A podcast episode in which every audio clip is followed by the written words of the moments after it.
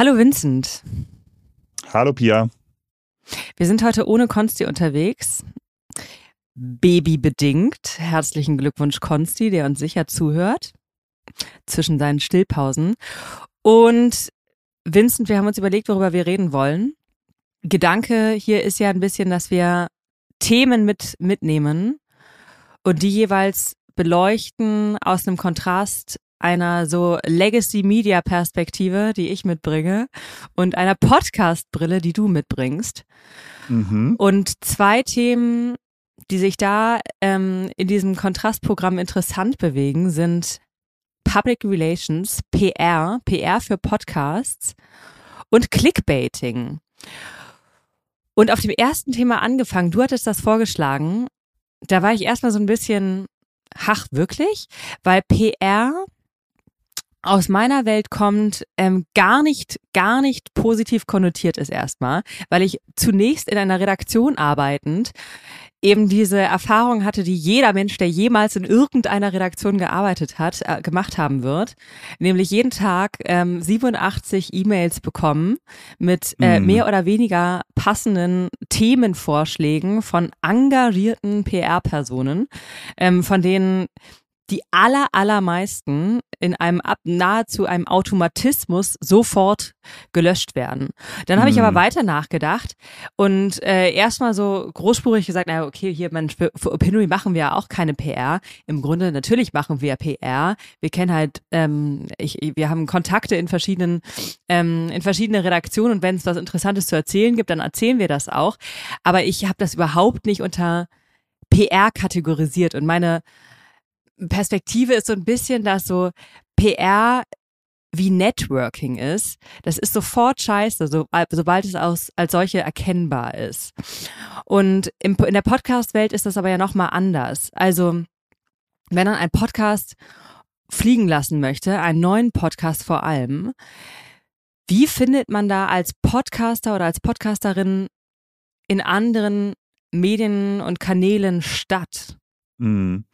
Ja, ist erstmal ganz interessant, was du sagst. Also, dass PR teilweise so ein Begriff ist, der negativ konnotiert ist. Ähm, wir begegnet das auch immer bei dem Begriff Agentur. Ähm, aber genau, du hast ja auch gesagt, Networking ist wiederum positiv und eigentlich ist PR ja auch äh, zum Teil Networking. Und was du gerade gesagt hast, wo wir uns natürlich immer Gedanken machen, wenn wir einen neuen Podcast starten, wie bekommen wir dort halt auf das Thema die, die Reichweite oder die Relevanz, die wir halt haben wollen. Und ähm, das äh, geht halt nur nicht, also geht, äh, können wir nicht ausschließlich durch ein, durch ein Selbst sozusagen machen, sondern kann halt ähm, einfach überlegen, wo kann der Podcaster, die Podcasterin auch in anderen Medien noch stattfinden. Ähm, natürlich ist es einmal naheliegend, direkt im Medium zu bleiben und ähm, den Host, Hostin als, als Gästin in, in andere Podcasts einzula einzuladen und dazu positionieren, also die vorhandene Reichweite dort schon zu nutzen. Die, die anderen Podcaster sind natürlich auch darauf bedacht, ähm, interessante Leute und interessante neue Konzepte äh, vorzustellen. Deswegen passt das halt sehr gut.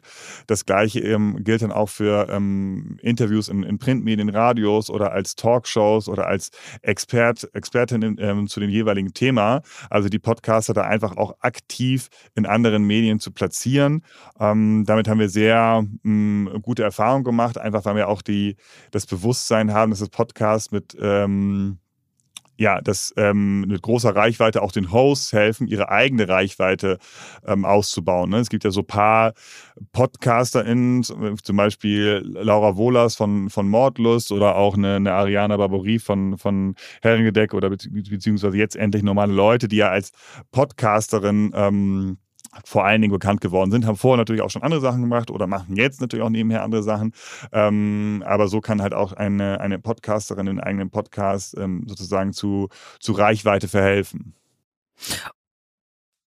Ähm, hast du ein Beispiel von einem Podcast, den ihr in den letzten, keine Ahnung, zwölf Monaten an den Start gebracht habt, wo ihr die Hosts erfolgreich in anderen Formaten platziert habt? Ja, also wir versuchen das immer, immer mal wieder und wir haben natürlich, ähm, dadurch, dass wir jetzt bei OMR und Podstars sehr, sehr viele Podcasts machen, ähm, auch so ein, so ein stetiges Netzwerk. Ähm, also ne, Verena, äh, Verena Pauster und ja, Sophie Kramer waren jetzt auch in verschiedenen Podcasts von uns zu Gast und äh, das zahlt natürlich auch alles auf Fast and Curious ein. Ne? Und mhm. Ja, deswegen, wir schauen uns da ähm, einfach auch sehr genau an äh, vorher, ja, welche, ähm, welche Kanäle richtig sind, welche anderen Podcasts richtig sind ähm, und, und wie, ja, was das für erfolgreiche Beispiele es gibt für, für Podcast-PR.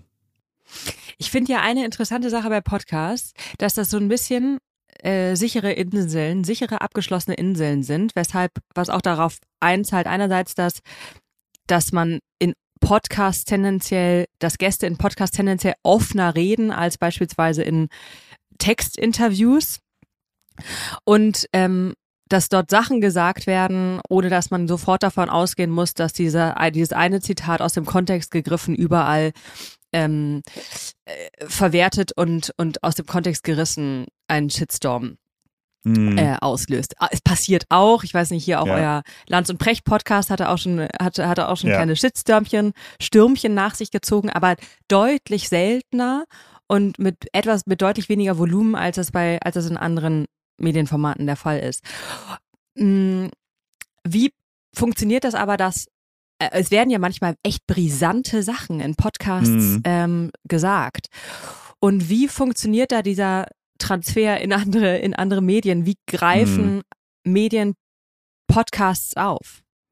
Ja, ja, du ähm, beschreibst es ganz gut. Ähm, ist, manchmal werden Sachen aufgegriffen, manchmal aber auch noch nicht. Und irgendwie gefühlt stehen wir da manchmal noch so ein bisschen am Anfang, weil echt interessante oder einfach auch brisante Sachen im Podcast gesagt werden. Aber ähm, die PR-Mitarbeiter oder die, die Redakteure auch in den ganzen, ganzen Medienhäusern haben gar nicht die Zeit und die Möglichkeit, sich alle Podcast-Folgen anzuhören und, ähm, und irgendwie rauszufiltern, was es denn für brisante News in, in, in den jeweiligen Podcasts äh, vielleicht geben könnte.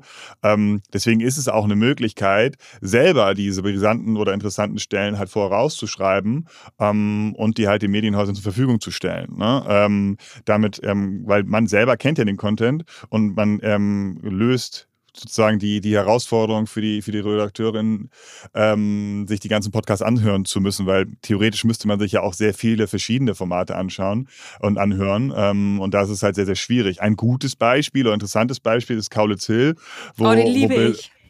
wo Bill und Tom ja auch häufig mal so ein bisschen ähm, ja, so Promi-Gossip erzählen. Ne? Und äh, das merken dann natürlich auch die Klatschzeitschriften, die ja immer nach sehr, sehr viel Content dürsten. Äh, die wissen das natürlich und merken sich das natürlich und hören sich dann natürlich auch ähm, die Folgen an. Und dann wird es aufgegriffen und landet halt ähm, ja, in den jeweiligen äh, Portalen. Ne? Ähm, da ist es halt auch wirklich so ein Zirkel, ne? So die ja. greifen im Podcast äh, wiederkehrend Medienzitierungen auf und regen sich darüber auf. Äh, mhm. und dann werden die Statements aus dem Podcast wieder aufgegriffen. Also es ist so ein, eine, eine Hassliebe. Ja. Es ist so ja. Diana und die Presse, nicht ganz. Aber, ja. aber ich ähm, in, also in klassischen Redaktionen, wenn er da ein Interview gemacht hat, ich habe mhm. vergessen, wie das heißt, aber da, wenn du da aus dem Interview kommst und da ein besonders brisantes Zitat mitgebracht hast, dann wurde immer gesagt, wie heißt das nochmal? Dann tickern wir das, glaube ich. Das heißt, mhm. man gibt dieses Zitat an die DPA mhm. und die DPA, äh, wenn es gut ist und brisant ist, äh, distribuiert mhm. das dann sozusagen an, äh, an alle Medien, von wo aus ja. das dann aufgegriffen ist. Wenn ihr ein heftiges Zitat im Podcast habt, wo ihr sagt, das kann, das kann hier positive, ähm, positive Reichweite für unser Format schaffen. Mhm. Gebt ihr das an einzelne Redaktionen oder gebt ihr das an die DPA? Ähm, sowohl als auch. Also zwei Beispiele dazu. Wir hatten letztens ähm, Marco Reus im OMR-Podcast zu Gast und da hat er sich zu dem äh, zu diesem Modell geäußert, dass es in, den, in, in der Fußball-Bundesliga vielleicht mal Playoffs geben könnte. Ähm, das ist ja so eine andere Form der, der Meisterschaft ausspielen. Und das ist halt ein Thema, was sehr diskutiert wird im, im, in der Fußball-Fanszene oder auch im Fußball-Business allgemein. Und ähm, da hat er sich einfach erstmal zu geäußert und äh, da war uns schon klar, okay, mit so einem Namen wie Marco Reus und mit dem Thema, ähm, das können wir ein bisschen größer spielen und das haben wir an die DPA gegeben und dann, ähm, dass die Folge ist an einem Sonntag erschienen und die DPA hat es aufgegriffen und dann ist es halt ähm, am Sonntag in sehr vielen verschiedenen Medien automatisch gelandet, weil, wie du gesagt hast, wurde sozusagen dann äh, getickert. Ne? Und äh, zweites Beispiel ist der Podcast Einfach mal Luppen mit Toni Kroos und seinem, seinem Bruder Felix und äh, die haben sogar eine, eine Partnerschaft, wenn ich das richtig, ähm, richtig zusammenbekomme mit der DPA, dass die DPA die Folge einen Tag früher bekommt, sozusagen ah. als exklusiv und dann halt irgendwie so diese Infos, weil Toni Groß natürlich auch manchmal ein paar interessante, oder die beiden manchmal ein paar interessante Sachen erzählen, ähm, die das dann auch tickern können. Ne? Und dann äh, wird es häufiger natürlich auch wieder von anderen Medien aufgegriffen etc. Und ähm, haben so eine, eine, gute, eine gute Sichtbarkeit in, in den verschiedenen Medien. Gibt es denn bestimmte Podcast-Gattungen, für die das besonders gut funktioniert und andere, wo es überhaupt nicht funktioniert? Jein, also ähm, eigentlich würde ich eher sagen, äh, das Interview natürlich besser funktioniert, wenn man irgendwie neue Gäste hat, jede, jede Folge und dann immer mal was Interessantes oder Brisantes halt kommen kann. Ähm, andererseits es gibt ja so Beispiele wie dieses Kaulitz Hills, ähm, mhm. wo es kein Interview ist, sondern ein Gesprächsformat, sondern die Jungs haben einfach so viele Stories auf, äh, auf Lager, die interessant sein können, ähm, dass es dann auch für Gesprächsformate ähm, ja sehr ähm, oder sehr gut funktionieren kann. Wo es halt nicht funktioniert, ist dann halt eher so Storytelling, Fiction und, und, und Reportagen, ne? weil da gibt es dann häufig nicht so, so viel Brisantes her, jedenfalls nicht so folgenseitig, eher dann zum Start, wenn man sagt, hey, da geht ein super interessantes Format ähm, an den Start. Ne? Es gibt seit 100 Jahren das Gerücht, dass sich immer mal wieder verzieht und dann wieder manifestiert, dass das Zeitverbrechen, einer der erfolgreichsten Podcasts, als Netflix-Show äh, produziert wird. Mm, oder Zeitverbrechen existiert mhm. ja auch schon längst als, äh, als Magazin oder als eigene Zeitschrift und wird da auch im Podcast wiederum äh, viel promoted. Und eine einzelne Show kann ja durchaus über verschiedenste Formate funktionieren, als Live-Show, mm. als Netflix-Special, äh, als whatever, Buch und so weiter. Mm, siehst du da Entwicklungen in der, in so den Routinen, dass eine, ein erfolgreiches Format adaptiert wird? Ja, auf jeden Fall. Also ähm, gibt so verschiedene Ebenen. Ähm, genau, Zeitverbrechen mit der mit der Zeitschrift, die sich, glaube ich, oder Magazin, die sich quasi, glaube ich, sehr sehr gut gegenseitig helfen. Macht und Millionen haben jetzt ein Buch rausgebracht. Das haben auch schon verschiedene Podcasts gemacht. Das ist jetzt für mich so das neueste Beispiel. Es gibt eine Podcast, die die verfilmt werden, wie zum Beispiel Faking Hitler jetzt als als RTL Plus Serie. Cool Bono soll verfilmt werden. Ähm, es gibt zu Verbrechen von nebenan ähm, eine, eine regelmäßige TV-Show oder Streaming-Show. Ähm, das, in Amerika gibt es da auch noch bekannte Beispiele. Und was auch eine Adaption ist, ähm, ist natürlich irgendwie auch Live-Shows oder auch auf Festivals, ne? dass man, dass die, dass die Podcast-Formate dort äh, äh, am Start sind. Das merken wir jetzt diesen Sommer äh, gerade wieder stärker, ähm, weil natürlich jetzt wieder auch Konzerte und Veranstaltungen in dieser Form möglich sind. Mm, da erwarte ich eigentlich in den nächsten Jahren auch, auch sehr starke, sehr starke Entwicklung, weil es gibt einfach so viele Formate, die so reichweitenstark sind, ähm, dass ich mir auch sicher bin, dass die ähm, auch in, in sehr großen Venues funktionieren werden. Bei so Verfilmungen oder TV-Adaptionen von Podcasts ist aber nach meinem Begriff, werden da die Rechte dann wiederum an eine andere Produktion verkauft, ne? Äh, also Beispiel Zeitverbrechen oder die Zeit ähm, ähm, GmbH verkauft das dann an Netflix. Ähm, habt ihr als Podstars den Anspruch, das zu ownen und selber zu machen? Ihr habt ja auch schon verschiedene YouTube, aufwendigere YouTube-Produktionen mhm. gemacht. Oder geht es einfach darum, dass das möglichst, das möglichst mh, mm, vorteilhaft zu verkaufen? Also im Endeffekt würde uns es dann darum gehen, ähm, was für das Format am besten ist und wie wir da noch mehr Reichweite und noch mehr Relevanz ähm, aufbauen können ähm, und es auch sozusagen auszuprobieren und ähm, daraus zu lernen, wie, ja, wie, wie, wie es für uns und für, für den Podcast am besten funktioniert. Das wäre für uns so die, die Hauptsache. Ich habe gestern irgendeine Statistik gelesen, dass, ähm, wo war das? Das war von der Bitkom. 41 Prozent der Audience eines Podcasts, die den Podcast regelmäßig hören, würden den Podcast ebenfalls gerne auf Video sehen. Sowas wie mhm. Lanz und Precht würde ja, äh, also kann man sich extrem gut so als 22 Uhr Format vorstellen, ne?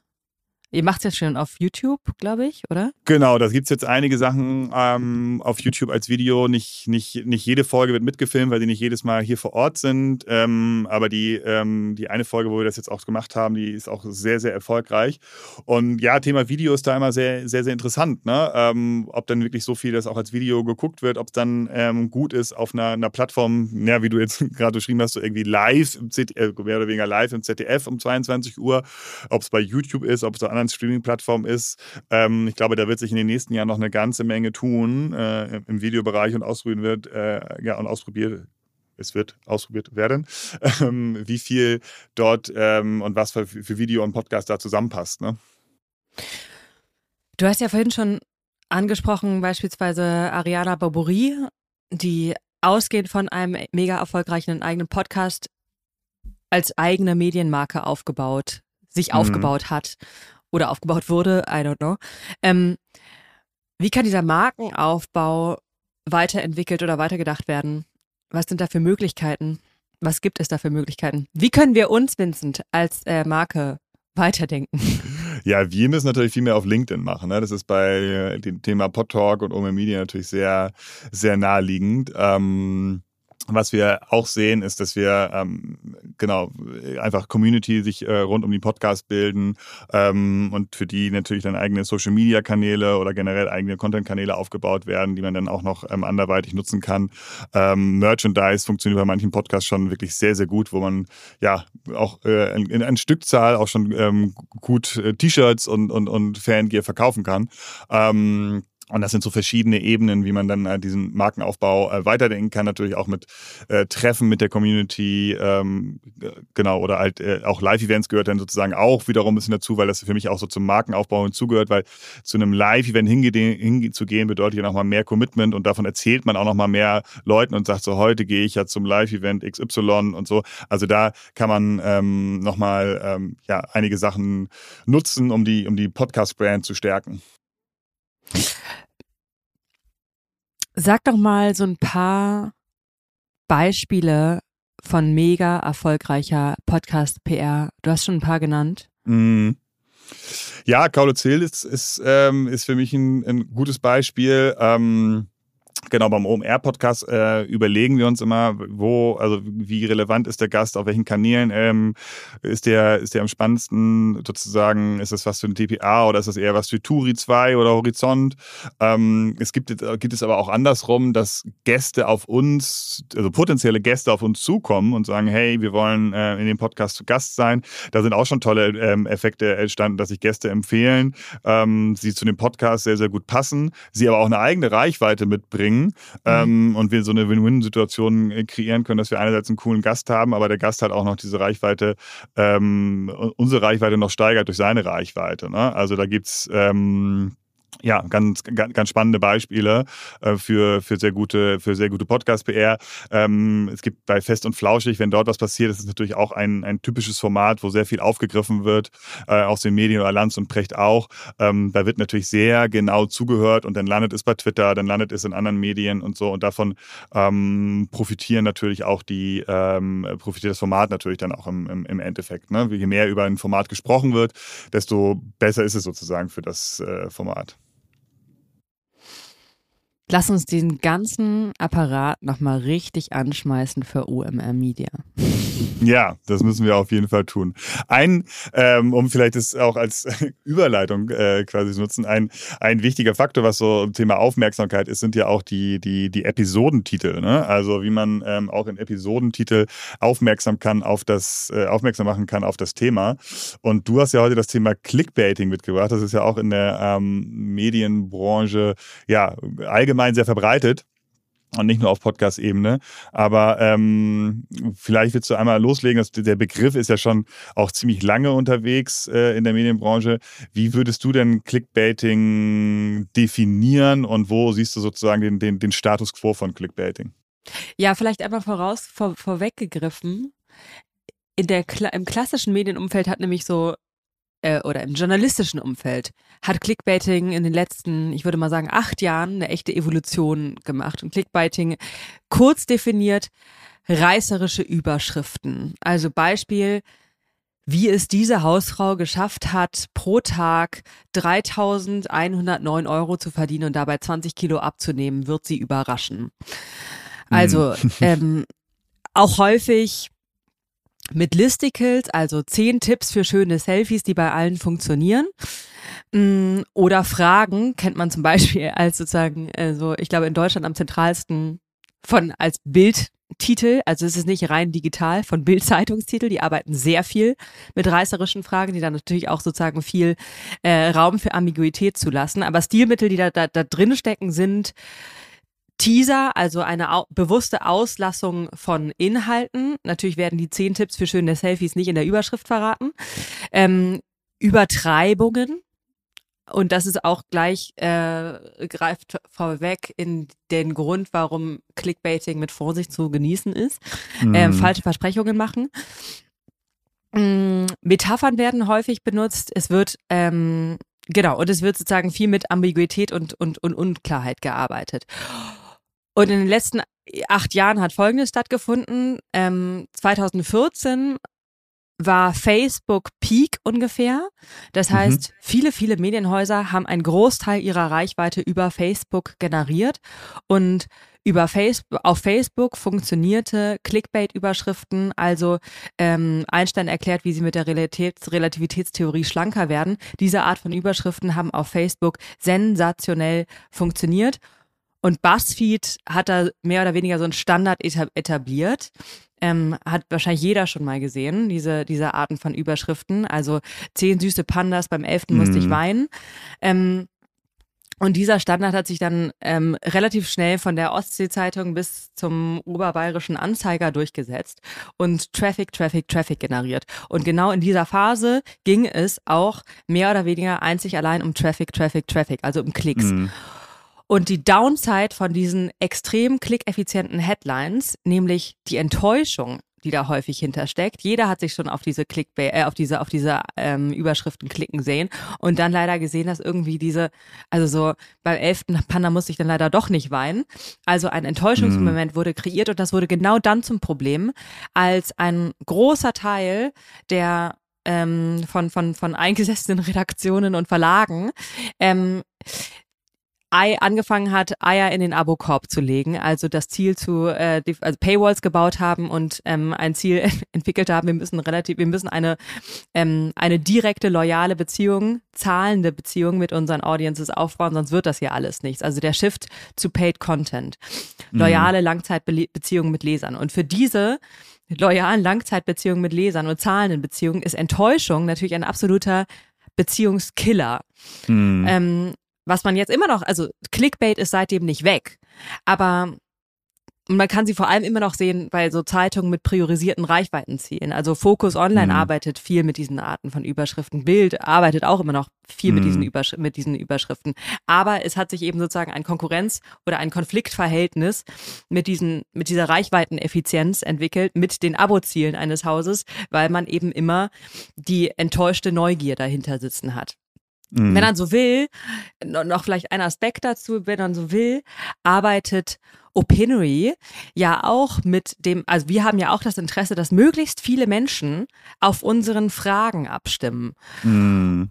Und ähm, auch da haben wir verschiedene Mechanismen ent, äh, herausgearbeitet, die darauf einzahlen, ob, ob ein Nutzer eine Frage beantwortet oder nicht beantwortet. Und auch da muss man darauf achten, keine Enttäuschung zu produzieren oder nicht zu reißerisch zu werden, weil auch dort, auch für uns die, die enttäuschte Erwartung ein langfristiger, echter Nachteil ist. Mhm. Und was würdest du denn sagen, also da du jetzt ja auch so viel von der Enttäuschung gesprochen hast ähm, beim, beim Clickbaiting, was würdest du denn sagen, sind so die, die positiven Aspekte von, von Clickbaiting? Oder, oder würdest du das dann irgendwie trennen und sagen, positive Aspekte von Clickbaiting gibt es gar nicht, sondern dann ist es einfach nur eine, eine, eine gute, passende Überschrift? Also positiv ist natürlich ähm, die Aufmerksamkeit. Und wenn dann so aus der wenn man aus der Printwelt kommt, die Überschriften, die auf einer, auf einer langen Seite 3 Reportage in der Süddeutschen ist, so. Mhm. Ähm, Herr Müller und das Obst. So eine total sinnliche Überschrift, die auf einer Zeitungsseite vielleicht funktioniert.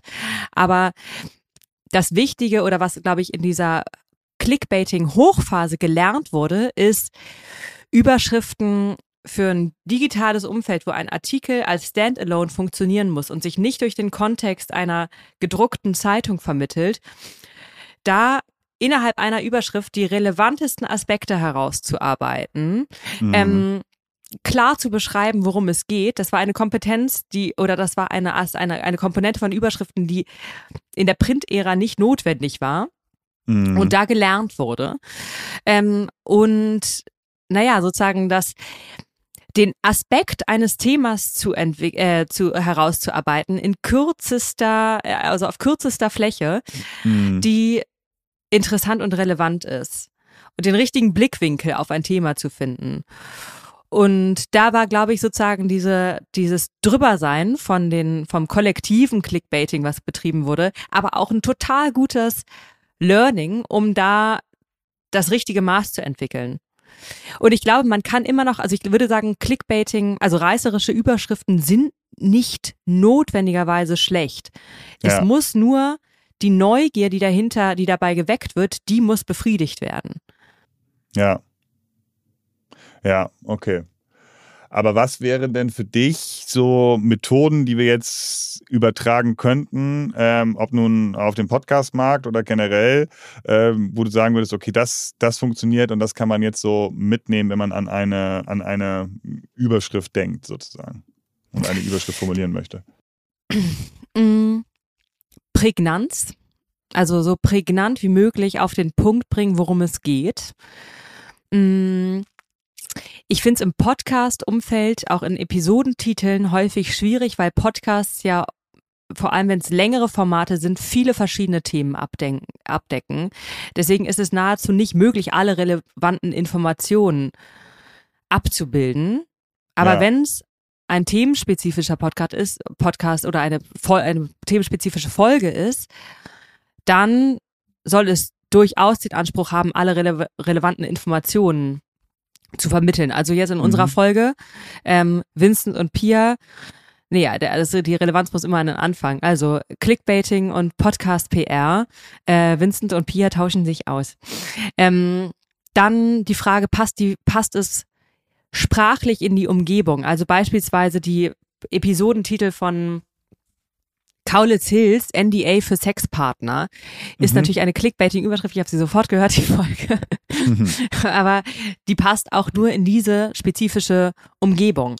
Und das war auch ein Learning sozusagen der, der Clickbait-Ära des Journalismus, dass alle, die Buzzfeed-Überschriften nachgemacht haben, aber eben für die FAZ es absolut ähm, markenschädigend war. Es hat nicht zu der Marke FAZ gepasst, auch wenn es als Klickmotor funktioniert hat. Also passt mhm. es in die sprachliche Umgebung und mh, mm, ja, also das wird, finde ich, häufig in, ähm, in manchen Clickbaiting Podcast-Episodentiteln auch noch nicht immer erfolgreich gemacht dass die Erwartung erfüllt wird. Also mhm. in der Folge NDA für Sexpartner war das dann eine Zwei-Minuten-Episode eines 50-minütigen mhm. Gesprächs. So, ich war voll enttäuscht. Ja. Und auch das muss da, glaube ich, beachtet werden, dass man, ich meine, weil die die Loyalität einer einer einer Audience auch oder im Podcast oder die äh, keineswegs weniger relevant ist als für ein als für als als für ein äh, als für eine Zeitung mit einer möglichst großen zahlenden Audience, ja, mhm. muss sozusagen die, die erfüllte Neugier auf jeden Fall Maßgabe bei der, bei der, bei den Episodentiteln sein. Ich finde es super schwierig, gute Episodentitel zu, Titel zu machen. Also beispielsweise struggle ich, strugglen wir auch immer wieder, mhm. wo soll der Name des Gastes hin? An den Anfang oder ans Ende? Ja. Ja, ist ein, ist ein großes Thema, ja. Aber auch was du sagst, ne, äh, oder mit dem, Beispiel mit Carlo Zils, ne, also gibt es natürlich so ein paar Begrifflichkeiten, auch natürlich irgendwie rund um Sex und so, die, die, die gut funktionieren, ne, ähm, für, für solche Art der Formate. Ähm, beim Podtalk wäre das jetzt wahrscheinlich ein bisschen verwirrend. Ähm, aber ja, das sind natürlich so Begrifflichkeiten, die, die funktionieren. Aber ich finde es super interessant, was du sagst, so bezüglich Enttäuschung, ne, welche, welche negativen Effekte sich dann halt auch vielleicht langfristig oder ja halt auch schon nach einer Folge im einstellen können, ne? wenn man halt so auf das Format aufmerksam gemacht wird, zum ersten Mal, du einschaltet, eine, eine Erwartungshaltung hat und wenn diese nicht ähm, eintrifft, ähm, dann auch sozusagen als, als, als Hörer verloren ist und wahrscheinlich ja dann auch wirklich erstmal nicht so schnell wiederkommt. Ich frage mich bei Podcast-Episodentiteln auch oft, gerade weil die verfügbare Zeichenzahl so klein ist mhm. und auf den meisten Geräten werden die ähm, Titel ja auch nicht vollständig dargestellt, mhm. dass so viele, ihr macht das auch in manchen Formaten, dass, dass ich finde immer drei Zeichen mindestens vergeudet werden mit der Episoden ähm, mit, der, mit der Episodennummer, also Folge 83. Mhm. Ist ja. doch eigentlich überhaupt nicht notwendig. Also mich interessiert ja nicht die mich interessiert es als Zuhörerin ja nicht, die 83. Folge zu hören, sondern das Thema oder den Gast zu hören. Ja, aber es, ja, äh, aber genau, es gibt aber auch viele, die ähm, genau wissen wollen, welche Folge das ist. Und bei den Plattformen mhm. wird es nicht immer so eindeutig angezeigt, hören irgendwie von vorne nach hinten oder von hinten nach vorne und so. Dann die, die, die, äh, denen hilft halt diese die, die Zahl einfach als Orientierung. Ne? Mhm. Interessant ist beispielsweise aber auch, was Zeitverbrechen ähm, als Beispiel angeht. Sabine Rückert und Andreas Sendker, die diesen Podcast machen, die sind ja äh, extrem erfahrene Print-Zeitungsredakteure. Mhm. Die Überschriften dieser Folgen sind totale Printüberschriften, so der Auswanderer, elf Schüsse. So klingen Überschriften immer in der Zeitung. Ja. Also die transportieren da ihren Zeitungsstil eins zu eins. Es funktioniert ja auch, aber es spricht nochmal dafür, wie umfeldspezifisch Überschriften sein müssen. Mhm. Ja, auf jeden Fall. Das ist auch ein guter, guter Punkt, guter Hinweis. Ja, was. Ach so, was, noch eine, vielleicht noch ein, ein, noch ein, ein, auch Clickbait, aber nicht nur Clickbait. Äh, Stilmittel sind ja auch Zitate. Also einfach das prägnanteste Zita Zitat rausarbeiten. Also auf so eine ganz, ganz gute Gaga-Art macht das manchmal Baywatch Berlin, sehe ich. Also die mhm. ziehen dann einfach irgendeine totale Gaga, äh, ein Gaga-Satz aus dem, äh, aus dem Podcast und machen den zur Überschrift oder auch, ich glaube, gemischtes Hack macht das auch öfter. Ähm, das funktioniert auf jeden Fall und, und ist nicht unbedingt enttäuschte Erwartungen, aber ist auch hier mega umfeldspezifisch. Mhm. Oder ich glaube, hier, äh, hier Pioneer Briefing macht das auch häufiger. Okay. Ja, das sind schon mal ganz gute, ganz gute Beispiele. Und was, was nehmen wir denn jetzt mit aus dem, ähm, aus dem Thema Clickbaiting für, für, unsere, äh, für unsere HörerInnen und ja, Bezug auf, auf Medien allgemein und äh, vielleicht im, im Kleinen auf Podcast? Ich glaube, das eine Ding ist, dass, ähm, also, ähm, wie nennt man das am besten?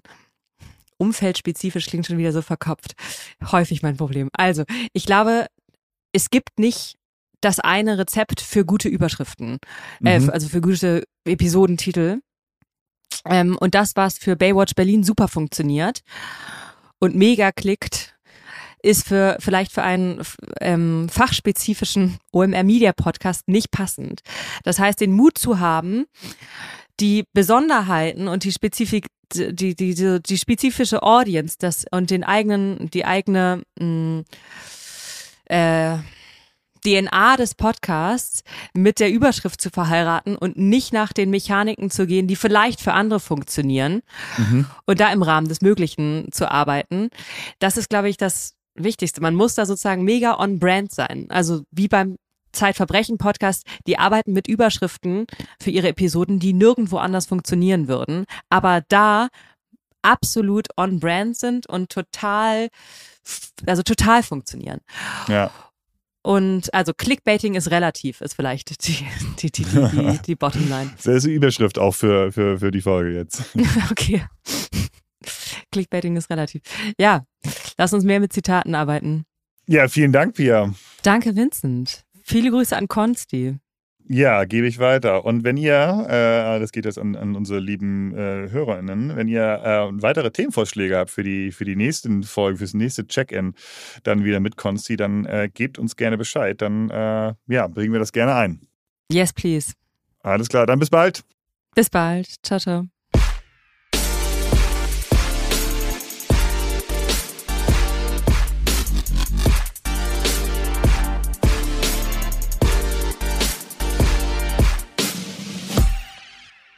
Dieser Podcast wird produziert von Podstars bei OMR.